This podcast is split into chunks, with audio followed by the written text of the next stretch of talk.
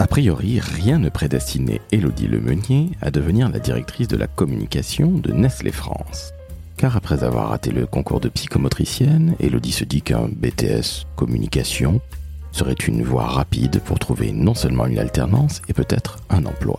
C'est chose faite lorsqu'elle entre en tant qu'alternante chez Air Liquide dans l'industrie avant d'avoir un magnifique parcours dans la grande consommation dont elle va vous parler.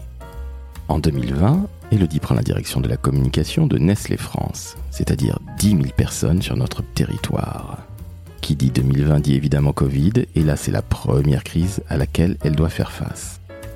Je suis Laurent François, fondateur et dirigeant de l'agence Maverick, agence créatrice de contenu pour les marques, et sachez que j'ai pris un énorme plaisir à interviewer Elodie qui est une véritable humaine.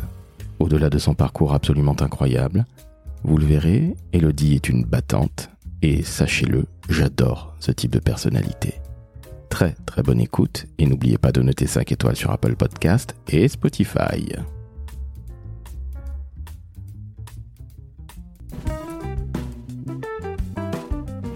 Le décodeur de la communication, un podcast de l'agence Maverick.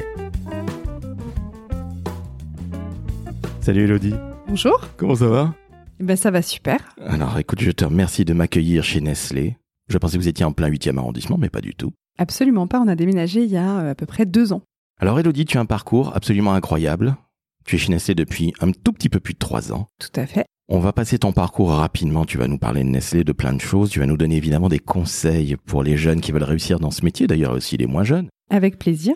Alors, on va commencer par le commencement. Est-ce que tu peux, s'il te plaît, présenter Nestlé très brièvement? Il y a 21 verticales. Nestlé, c'est pas que le café, c'est pas que George Clooney. Oui, en effet. Alors Nestlé, euh, donc c'est le premier acteur hein, de l'agroalimentaire euh, dans le monde. Et euh, comme tu le dis si bien, Nestlé, c'est tout un tas de, de, catégories de produits qui, qui rythment en fait le quotidien des consommateurs français. donc c'est du café comme Nescafé, Nestlé Dolce Gusto, comme Starbucks aussi, by Nestlé.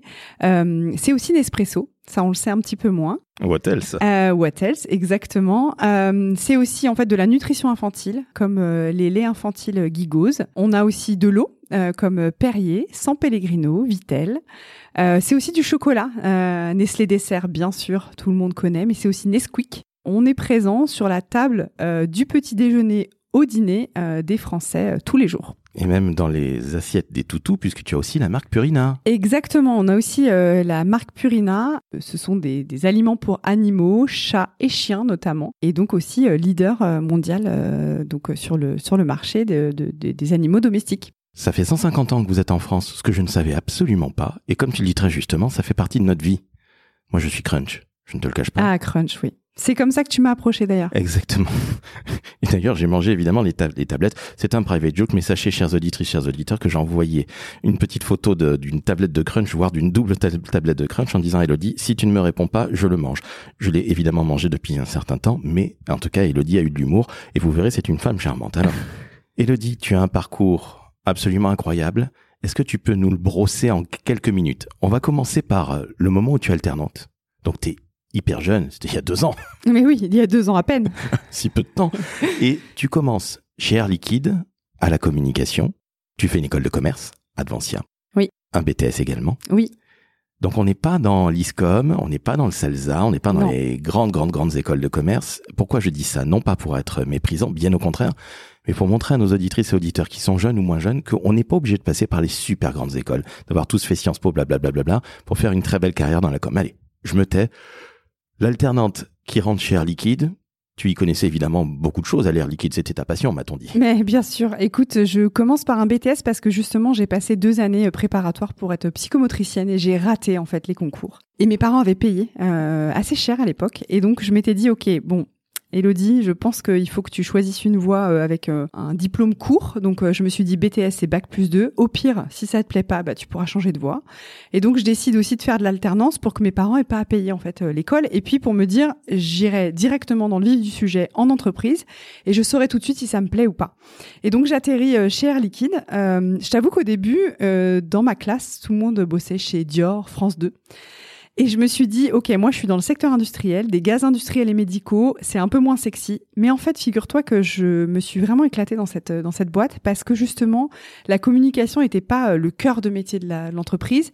Et donc, euh, j'étais dans une direction qui était euh, particulièrement créative avec plein de choses, euh, plein d'événements euh, pour les riverains qui étaient euh, proches de nos usines, des clients aussi, des événements clients, des rédactions de plaquettes industrielles, etc. Et donc je me suis retrouvée en fait confrontée à un milieu que je connaissais absolument pas et des profils de collaborateurs, donc de collègues avec lesquels je travaillais au quotidien, qui n'étaient absolument pas dans mon domaine. Des gens qui n'ont rien à voir avec toi, qui sont des ingénieurs. C'est carré. Exactement, des ingénieurs carrés. Euh, il fallait vulgariser, comprendre ce qu'ils disaient. Donc euh, c'était un vrai challenge et à la fois euh, très enrichissant. Et c'est vrai que tout au long de ma carrière, j'ai beaucoup apprécié travailler avec des gens qui avaient des profils différents du mien parce que je trouve que c'est encore plus enrichissant d'observer, de voir comment les gens fonctionnent. donc voilà, donc Air Liquide et en fait j'y ai passé quatre années en alternance.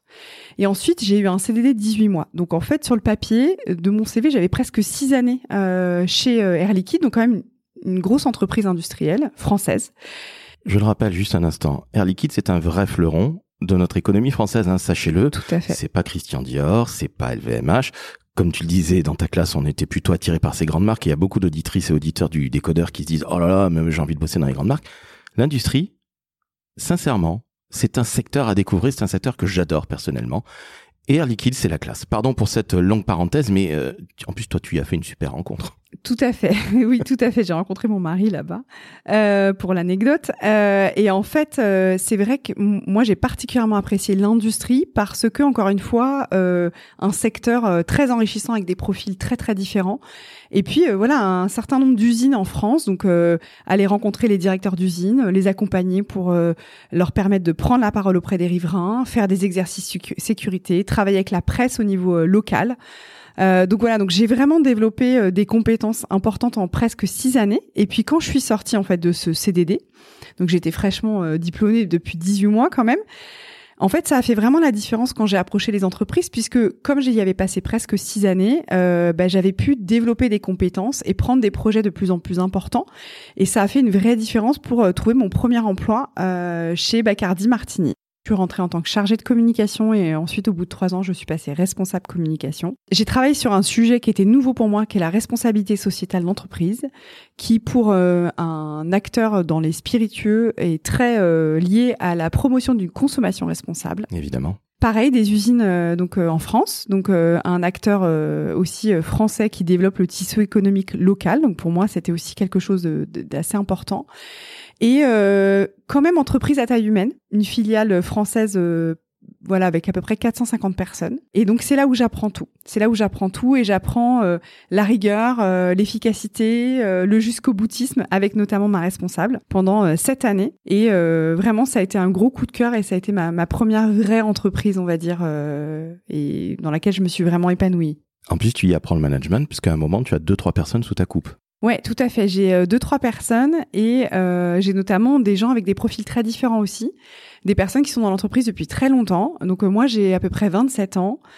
je dois manager des personnes qui ont une cinquantaine d'années. Permets-moi de te couper. Comment tu fais? Ça aurait pu être tes parents et tu arrives, tu manages des gens qui sont là depuis toujours. Oui. Comment ça se passe concrètement? Écoute, ça a été un, peu difficile au début. Après, j'ai vite appris et tout au long de ma carrière, ça m'a suivi à identifier les drivers, les, je, ne sais pas le traduire en, français, pardon. Ce qui motive les gens, en fait. Exactement, ce qui motive les gens, parce que euh, on a tous des profils différents où on peut être motivé par de la reconnaissance, par l'argent, par euh, euh, du challenge, etc. Et donc, j'ai essayé de savoir où étaient les drivers de ces de ces personnes, de cette personne en l'occurrence.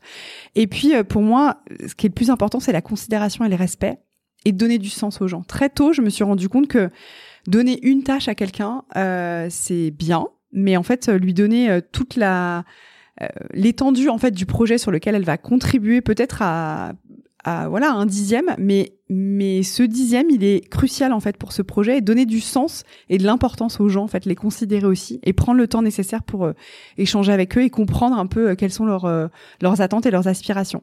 Donc pas toujours évident, des claquages de porte de temps en temps, mais voilà, je, je m'en souviens avec avec une certaine nostalgie et tendresse aussi envers aussi cette personne que j'ai tenté en tout cas de, de considérer et de d'essayer de développer autant que je pouvais. Tu ne t'es pas pris en pleine tête, tu parlais de claquage de porte, tu t'es pas pris le fait que, et dis non, tu vas pas me parler comme ça, je suis, euh, tu pourrais être ma fille et tout ça. Tu as pas eu ce genre de choses là non, j'ai pas eu parce que je crois que j'ai jamais manqué de respect en fait aux gens. Donc j'ai pas eu ce genre de réflexion. En revanche, euh, quand j'ai dû faire du feedback, euh, j'ai essayé de le faire à chaque fois de manière hyper constructive. Enfin, j'avais que 27 ans, hein, donc euh, je pense que j'ai certainement fait des erreurs, hein, bien sûr, hein, mais mais mais j'ai essayé d'être constructive à chaque fois. je pense qu'il y a des fois où j'ai fui aussi. Enfin, honnêtement, j'ai fui parce que parce que je savais pas le faire. Donc peut-être qu'il y a des feedbacks que j'ai pas fait directement et j'ai appris à le faire ensuite. Euh, en ayant euh, des équipes plus importantes et en prenant aussi un peu de la bouteille, euh, sans, sans, jeu de mots. mais, mais voilà, donc non, je me suis pas pris ce genre de réflexion-là. Ok, donc ça c'est plutôt une très bonne chose parce que je pense qu'il va y avoir des auditeurs, des auditrices ou des gens qui nous écoutent qui vont être confrontés à ça un jour ou l'autre. Et je pense qu'une expérience managériale, ça ne s'apprend pas à l'école. Oh, dans quelque école que ce soit, tu as beau faire la plus belle école du monde, on t'apprend jamais à manager et tu donnes des, des, des clés, le respect. Ouais. Expliquer. Donner les enjeux. De fait, donner du sens. Je pense que déjà, quand tu la joues comme ça et non pas comme un petit dictateur ou un chef faillon, ce qui est de pire, euh, là, tu fais avancer le schmilblick très très vite et bien mieux, même si évidemment il peut y avoir quelques claquages de porte. Oui. Et après, moi, il y a, y a, deux choses aussi pour moi qui sont, euh, qui sont importantes. La première, euh, c'est ne jamais faire à quelqu'un ce qu'on n'a pas envie qu'on nous fasse. Pour moi, c'est ça a toujours été très important de me mettre à la place des gens pour essayer de comprendre en fait et et de mettre dans leur dans leur pompe en fait pour euh, ne pas leur faire ce que moi j'aimerais pas qu'on me fasse en fait. La deuxième, c'est euh, pour moi c'est très important de prendre du plaisir en fait prendre du plaisir dans son, dans son boulot, se marrer, euh, que ça soit toujours un, un, peu jovial, même si les sujets sont parfois difficiles voilà, moi, pour moi, c'est important de, rire euh, au quotidien parce que euh, parce qu'on passe énormément de temps au travail et que moi, c'est la manière dont je considère les choses. On fait le plus beau métier du monde, nous le savons tous, toi et moi. Parfois, on rigole pas trop parce qu'on a beaucoup de boulot et puis euh, tout s'enchaîne. Il y a parfois des crises, mais n'oublions jamais de rire. Hein On fait quand même un boulot incroyable, donc sachez, chers jeunes, là, je m'adresse particulièrement aux jeunes et je pense que tu seras d'accord avec moi, Elodie quand on fait le plus beau métier du monde, on a le droit aussi de rigoler, on a le droit de s'éclater, on a le droit de pas être uniquement quelqu'un de chiant comme un médecin, pardonnez-moi pour euh, le milieu médical, mais à un moment, nous sommes des communicants, nous sommes des êtres humains, donc on a le droit de rire. Merci ça ne vous rend pas moins crédible. Tu es d'accord? Ah bah, je suis complètement d'accord. Moi, je sais que c'est quelque chose qui me motive au quotidien. Et voilà, à chaque fois, je dis à mes équipes, euh, voilà, pour moi, prendre du plaisir, rire, c'est très important. Et voilà, je suis pas quelqu'un qui se prend au sérieux. Pour moi, c'est quelque chose qui est pas, voilà, c'est c'est pas compatible avec ma manière de voir les choses. Pour autant, je travaille avec beaucoup de sérieux et je suis très rigoureuse. Ça fait partie de notre job. J'ai envie de dire que quelqu'un qui n'est pas rigoureux dans la communication, c'est pas quelqu'un qui qui sort tous les soirs, euh, qui se défonce, qui boit un peu trop de Bacardi ou je ne sais quoi aux caisses. Non, euh, on est on est au boulot et on bosse. On rigole certes, mais attention, ne l'oublions pas, c'est quand même un boulot où il y a des enjeux. On fait un fast forward. Tu passes par Elior. Oui. Donc la resto collective. Oui. Tu y rencontres Fred Fougera. Tout à fait. Un homme qu'on salue. Oui, tout à fait. Et d'ailleurs, c'est drôle parce que Frédéric, en fait, euh, est arrivé, euh, moi, ça faisait 6, euh, 8 mois, 8 mois peut-être que j'étais chez Elior. Et en fait, j'ai pas travaillé longtemps avec lui parce que j'ai été ensuite appelée pour un autre job, mais le peu que j'ai travaillé avec lui, j'ai énormément appris. j'ai énormément appris parce qu'il a beaucoup donné tout de suite et, et aussi parce que moi, c'est un, une des choses que je donne beaucoup en conseil à mes collaborateurs, c'est de leur dire observer regarder, observer. On n'apprend pas que en faisant, même si l'expérience euh, critical, elle est, elle est très importante et, faire des choses, ça apprend beaucoup. Mais observer les gens aussi, c'est pour moi, c'est une manière, euh, une des manières les plus importantes pour moi euh, d'apprendre en fait. Et j'ai beaucoup observé en fait Frédéric, la manière dont il fonctionnait. Et en très peu de temps, j'estime avoir appris beaucoup de choses de lui en fait. Eh ben alors on le salue, on le remercie, on salue également Agathe hein, et toute son équipe des cogiteurs. Alors là, on passe à autre chose. On reste toujours dans la grande consommation. Oui. Tu arrives chez PepsiCo.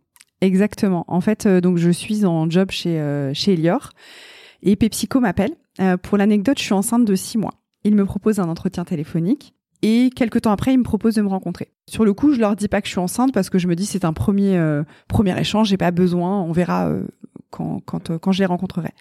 Ils me proposent un deuxième échange physique. et là, je leur dis, écoutez, il faut que je vous dise, je suis enceinte de six mois.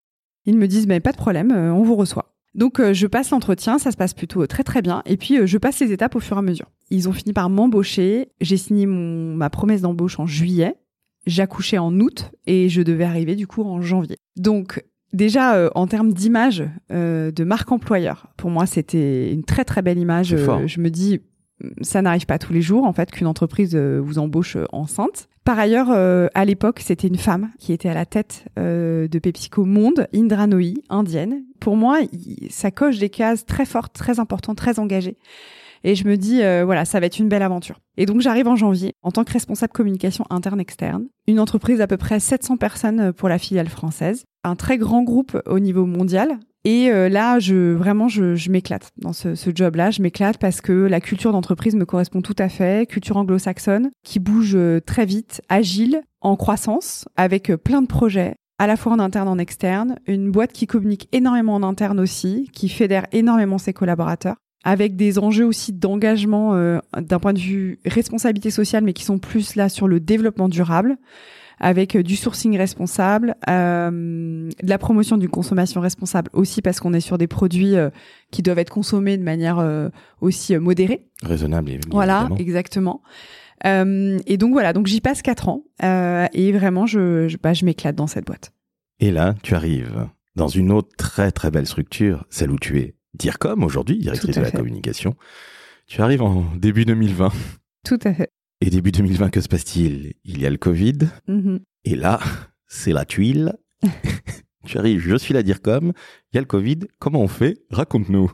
Exactement. Donc euh, j'arrive chez Nestlé. Euh, je suis un peu impressionnée hein, par euh, par le step que je passe hein, quand même parce que je passe de responsable communication interne externe à directrice de la communication de chez Nestlé France. Donc déjà félicitations et puis aussi c'est 10 000 personnes en France. Hein. Exactement, exactement. Euh, 15 euh, fois plus que que PepsiCo, même si ce sont deux géants mondiaux de l'agroalimentaire. Exactement. Donc euh, donc 10 000 collaborateurs. Donc mais j'ai envie d'y aller en fait. J'ai envie d'y aller, j'ai envie de relever le challenge. Euh, pendant le process de recrutement, je rencontre des gens formidables. Vraiment, je rencontre des gens formidables qui me donnent vraiment envie d'aller dans cette boîte, de relever euh, les défis, de voilà, d'accompagner la communication, de développer la notoriété du, de, de l'entreprise, euh, de prendre davantage la parole aussi sur les sujets de responsabilité sociale, parce que quand je suis arrivée, la grande grande frustration en interne particulièrement, c'est de ne pas euh, communiquer suffisamment sur euh, les enjeux de responsabilité sociale et les engagements et les actions que l'entreprise prend, parce que c'est une boîte qui fait énormément de choses euh, d'un point de vue engagement, diversité, inclusion, mais aussi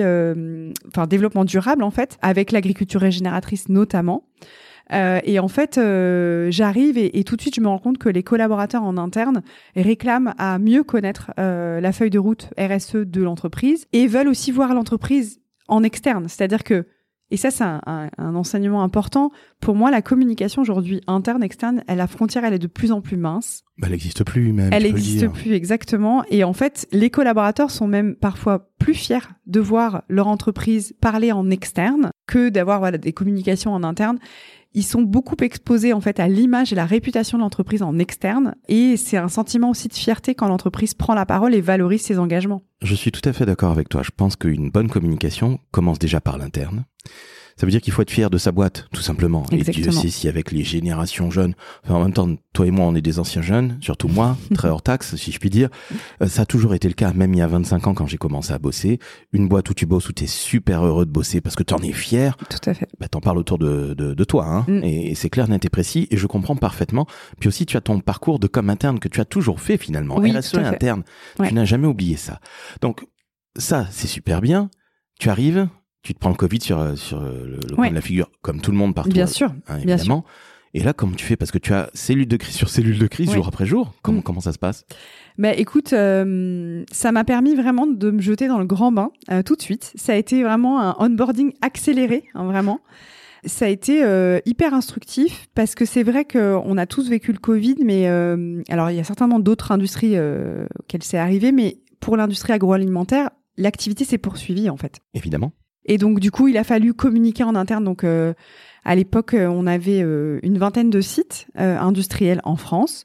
Donc, il a fallu la, première chose, c'était protéger nos collaborateurs qui continuaient d'opérer en fait et de produire pour nourrir la population française. Et donc, ça a été la première chose la, plus importante. Et donc, on a mis en place en fait des comités de pilotage avec différentes fonctions de l'entreprise pour justement communiquer en interne, rassurer, protéger aussi créer du lien avec les collaborateurs qui étaient en télétravail chez eux. Enfin, c'était inédit pour euh, tout le monde, mais il fallait continuer à animer cette communauté de collaborateurs, euh, rassurer. Euh, il y a des gens qui étaient seuls chez eux, donc il fallait aussi être là pour eux.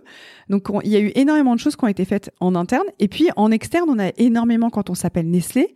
Quand il y a le Covid qui arrive et que les usines continuent de tourner, on a énormément de journalistes qui nous ont appelés pour nous demander alors comment vous faites? Euh, et donc c'était encore une fois inédit pour tout le monde. Et donc il a fallu euh, bah, gérer euh, bah, bah, cette situation de manière à la fois très rigoureuse en ayant ses enfants à la maison. Ok, mais comme tu viens d'arriver, tu n'as peut-être pas le même nombre de collaboratrices ou collaborateurs qui travaillent avec toi. Bref, ton équipe est peut-être pas aussi costaud qu'aujourd'hui, puisque c'est une vingtaine de personnes. là encore une fois, comment tu fais? Tu viens d'arriver, il y a le Covid, première mondiale euh, cellule de crise quotidienne. Ouais, c'était très, c'était très compliqué parce que, euh, en effet, donc j'avais aujourd'hui j'ai une vingtaine de personnes, j'avais cinq personnes en moins. En plus de ça, j'arrive en janvier, euh, en mars, on est confiné, donc il a fallu aussi euh, manager l'équipe à distance. Honnêtement, je suis et, et ça, je le dis sur ces trois années, j'ai eu une équipe incroyable, vraiment incroyable. dès le début, j'ai des gens qui m'ont accompagné, une bienveillance qui s'est sentie particulièrement dans l'équipe, mais aussi à l'échelle de Nestlé France. Vraiment, les gens étaient compatissants, en fait, euh, vis-à-vis de moi. J'ai eu beaucoup de mains tendues. Et franchement j'ai eu vraiment cette équipe euh, dont certains sont encore là. Et donc ça a créé des liens euh, très particuliers et très forts, mais un esprit d'équipe, un esprit collectif.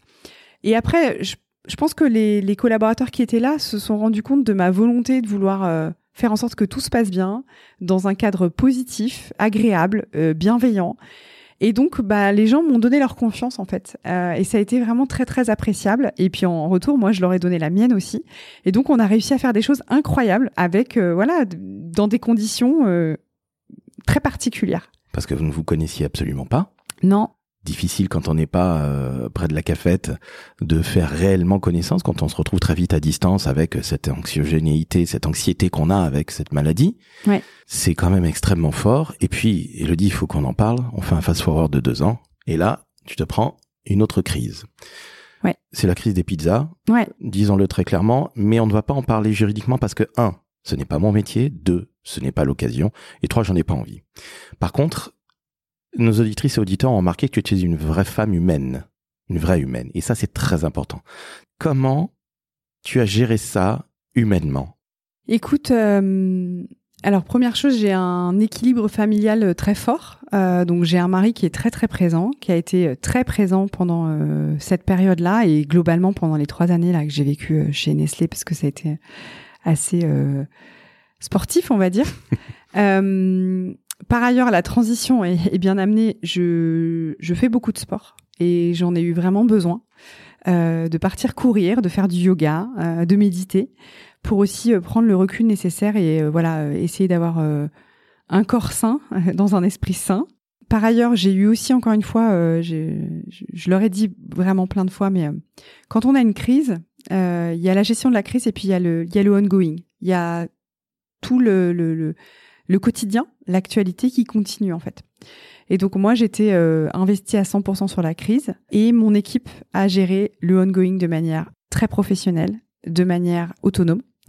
Ils ont été un, énorme soutien pour moi parce que je n'étais pas beaucoup là et pour autant je n'ai jamais eu aucune critique, je n'ai jamais eu aucun reproche.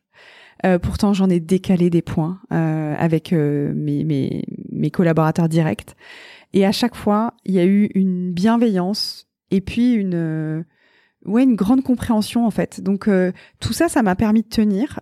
C'est sûr que c'est une crise euh, inédite qui a changé quand même beaucoup de choses pour moi et avec des expériences aussi. Enfin, une expérience qui est particulièrement critique, on va dire. ce qui a été très dur, c'est la longévité en fait de, de, de cette crise Euh, et puis euh, des un soutien aussi au sein de au sein des, des, équipes en interne euh, qui étaient sur la crise. Un patron très présent aussi pour moi mon, mon, responsable mon responsable qui était qui était là. Donc voilà je, dirais que le soutien humain a été critique a été crucial. Euh, le soutien familial. Et puis euh, voilà le fait de s'aérer et de trouver des parenthèses pour pour s'échapper en fait je te remercie, Elodie, de parler très ouvertement de ça. Encore une fois, on n'est pas là pour euh, commenter sur est-ce que ça aurait dû être géré comme ci ou comme ça. Euh, je trouve que c'est assez minable, pardonne-moi l'expression, de dire il aurait fallu faire ci, il aurait fallu faire ça. si je peux me permettre un, commentaire, en fait, ce qui est très compliqué dans ce genre de situation, quelle que soit la crise, hein, mais quand c'est une crise majeure, euh, c'est que bien sûr qu'il y a la théorie. Il y a la théorie dans les bouquins, ce qu'on apprend à l'école, ce qu'il faudrait faire, ce qu'il y a dans les manuels de crise. Et puis ensuite, il y a la, il y a la pratique. Il y a la pratique qui inclut énormément de dimensions, euh, des dimensions internes de culture d'entreprise, des dimensions euh, également euh, bah, de priorisation et de d'enjeux en fait qui dépassent euh, euh, la communication. Et donc c'est vrai que c'est toujours euh, assez simple d'avoir un avis sur la manière dont sont gérées les choses. En revanche, en backstage, c'est bien plus complexe que ça n'en a l'air. Et donc, euh, voilà, je, voulais partager ça parce que pour les jeunes qui nous écoutent, euh, la crise, c'est voilà, c'est des, c'est step by step, c'est une to-do list, euh, c'est des, tâches à, à, cocher, oui, et c'est important de les avoir. Pour autant, la pratique, ça demande une capacité d'adaptation, une agilité très importante qu'il faut avoir en tête, très clairement. Justement, quels conseils tu donnes à des jeunes et des moins jeunes qui veulent rentrer dans notre métier de la communication? Écoute, moi, il y a plusieurs choses que je donne souvent à des jeunes qui soit ont quitté mon service parce que euh, voilà leur, contrat s'arrêtait ou des alternants, etc. C'est un, moi, je pense qu'il faut faire confiance en la vie. Il faut savoir saisir les signes, euh, les signaux en fait que la vie t'envoie. Ça paraît un peu euh, lunaire ce que je dis, mais j'y crois fondamentalement. C'est-à-dire qu'il faut être suffisamment ouvert. les choses, elles n'arrivent pas par hasard. Si demain tu n'as pas un job, c'est qu'il t'a, c'est quelque chose d'autre t'attend en fait. Euh, et vraiment moi ça s'est ça s'est révélé euh, dans ma carrière. Il y a des moments où j'ai pas eu des jobs et j'étais euh, très déçue.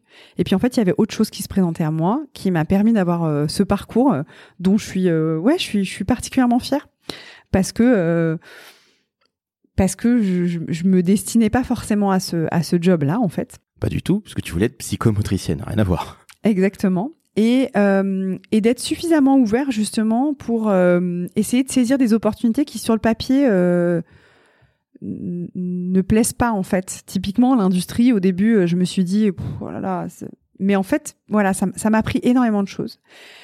Euh, le deuxième conseil que je donnerais c'est essayer d'apprendre quelle que soit l'expérience. Il y a des jobs sur lesquels je me suis un peu plus ennuyée. Et en fait, j'en ai profité pour aller voir à l'extérieur, pour essayer de comprendre, pour observer dans d'autres départements ce qui s'y passait et essayer d'apprendre euh, des autres en fait, essayer d'initier des choses euh, et vraiment d'avoir cette curiosité et cette curiosité envers aussi l'être humain. Parce qu'encore une fois moi je trouve ça fascinant de voir comment les gens réagissent, comment les gens fonctionnent, comment les gens travaillent pour euh, s'enrichir en fait. Parce qu'on est souvent sur un modèle euh, de fonctionnement ce qui est tout à fait normal. Mais du coup en côtoyant des gens qui ont des profils très différents on apprend à, à réagir différemment, à fonctionner différemment, à travailler différemment, et c'est toujours super enrichissant. Et puis, euh, c'est très difficile, mais essayez de ne pas vous donner de, limites, en fait. Ayez confiance en vous, tentez, essayez. Et en fait, un échec, euh, c'est un apprentissage. Ça paraît un peu galvaudé ce que je dis, mais c'est la réalité. Je suis tout à fait d'accord avec toi, mais alors, sincèrement, Dieu sait si celles et ceux qui vont nous entendre vont dire oh, dis donc, Elodie, c'est facile, t'as vu où est-ce qu'elle est, elle est au top chez Nestlé. Tu as raison, hein. Le fondement, c'est d'avoir confiance en soi. Il faut, je dis qu'il faut jamais ouvrir la porte, il faut la casser. C'est vrai. Parce que personne ne veut de vous globalement. En fait, je pense que, alors, décréter et dire il faut avoir confiance en soi, je peux comprendre que ça soit euh, facile à dire et beaucoup plus difficile en, pratique. Du coup, je dirais plus tenter. En fait, essayer. Essayer, tenter. Euh, si vous avez vraiment envie de quelque chose, il faut le tenter, il faut, faut l'essayer. Et s'il y a une chute, ben en fait, c'est juste un, enfin, c'est juste c'est un apprentissage. Et souvent, c'est drôle parce que quand je fais du feedback à, mes collaborateurs, parfois, je fais des, feedbacks qui sont difficiles à entendre. Et en fait, euh, je leur dis toujours, écoute, tu as deux possibilités. Soit tu te dis, non mais je suis vraiment pas d'accord avec elle. Franchement, c'est n'importe quoi, etc. Et tu peux me traiter de nom d'oiseau si tu le souhaites, dans ta tête, dans ta tête. Soit tu as le droit d'être en colère pendant une petite période pour avaler la pilule, mais après, moi je te conseille de dire qu'est-ce que j'en fais de ça en fait? Qu'est-ce que j'en fais? Est-ce que je me je nie tout en bloc? Ou est-ce que j'essaie de prendre un peu de recul pour me dire, OK, elle a peut-être pas tort là-dessus, là-dessus. Je vais essayer d'en faire quelque chose. En tout cas, moi, c'est la manière dont je fonctionne. C'est-à-dire que je suis très investie dans mon travail. Donc parfois, j'ai des feedbacks qui me font, ouais, qui me peinent, euh, qui sont difficiles pour moi.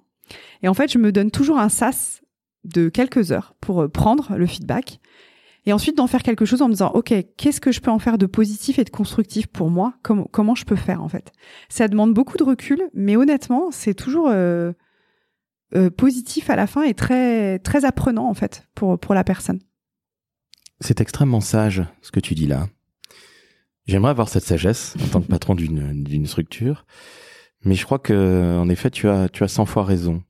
Il faut savoir prendre du recul faut apprécier de se faire retraiter nom d'oiseau, mais in petto, chez l'autre, hein, parce qu'en vrai c'est un peu pénible, on va pas se mentir. Mais je, je, je, je loue ta sagesse et ça, ça fait du bien. Alors tu fais du yoga, ceci explique certainement cela. Exactement. Ben voilà. Une dernière question. Qu'est-ce que tu kiffes le plus dans ton métier, Elodie? Écoute, ce que j'aime le plus, comme je te disais, c'est d'être euh, au contact de gens très différents de moi. Et vraiment, il y a un, un, sujet que j'aime, j'aime vraiment, qui fait partie euh, intégrante en fait de notre travail en tant que communicant, c'est euh, de faire accoucher, excuse-moi l'expression, mais c'est vraiment ça, faire accoucher aux gens, à mes, à mes parties prenantes notamment internes, des messages et des enjeux qu'ils veulent toucher quand ils ont euh, une action de communication. J'adore poser des questions, essayer de comprendre, euh, leur demander, euh, ok, donc c'est ce message-là que tu veux faire passer, mais est-ce que c'est plutôt dans tel objectif ou dans tel objectif? Enfin voilà, pour moi, faire accoucher les gens de leur, euh, leur enjeu, de leur projet, de leur message, c'est quelque chose qui me, qui me fascine et les mettre en musique ensuite, quand on peut les mettre en musique, les mettre en musique, les mettre en forme, euh, sous une, une forme quelle qu'elle soit, mais moi j'adore la mise en scène théâtrale en fait. Et ça m'est arrivé en fait dans certaines de mes entreprises de de présenter en fait euh, un peu comme des shows, présenter la stratégie de l'entreprise. Euh, donc il fallait que le fond et la forme y soient euh, pour fédérer, engager les collaborateurs et leur faire comprendre de manière hyper intelligible et embarquante en fait, même si ce mot n'existe pas, les embarquer pour justement qu'ils fassent partie du projet et qu'ils aient envie de voilà d'intégrer, d'amener leur pierre à l'édifice. Pour moi ça c'est passionnant. Sincèrement Elodie, je trouve que tu as assez bizarrement t'appelles Elodie Lemenier, on peut pas faire plus français, mais tu as un état d'esprit très américain. Ce que j'entends par américain, c'est ce que j'aime chez les Américains. Alors j'ai pas vécu aux États-Unis, j'ai vécu à Londres. Bon, ils sont un petit peu différents, mais il y a un côté très pragmatique. Et je le sens chez toi. C'est que tu es un très humaine, deux très pragmatique, et que trois de fait tu es à l'écoute. Tout cela va ensemble, et tu aimes les challenges, pour employer un terme américain. Et ce que je voudrais que nos auditrices et auditeurs comprennent, c'est que, encore une fois, on n'a pas besoin de sortir des plus grandes écoles pour être un super ou une super DIRCOM. Deux, soyez tournés vers les gens. Parce que finalement, qu'est-ce que c'est que notre métier? Mercedes Serra, qu'on ne présente pas, me disait, mais moi je suis là pour comprendre les gens, leurs attitudes, leurs habitudes de consommation. Et Dieu sait si une grande marque comme toi qui fait partie de notre quotidien, du matin au soir, vous devez comprendre ce qui se passe dans l'assiette des gens. Et Dieu sait si les, les, Français ont très très peur de ce qu'il y a dans leur assiette depuis une bonne quinzaine d'années. Donc je trouve ça fantastique. Et pour ça, je te remercie parce que non seulement tu as un côté extrêmement humain, ça se voit. Alors, euh, nos auditrices auditeurs ne te verront pas, on verra une petite photo sur la vignette, mais sachez-le, c'est une vraie humaine que j'ai face à moi.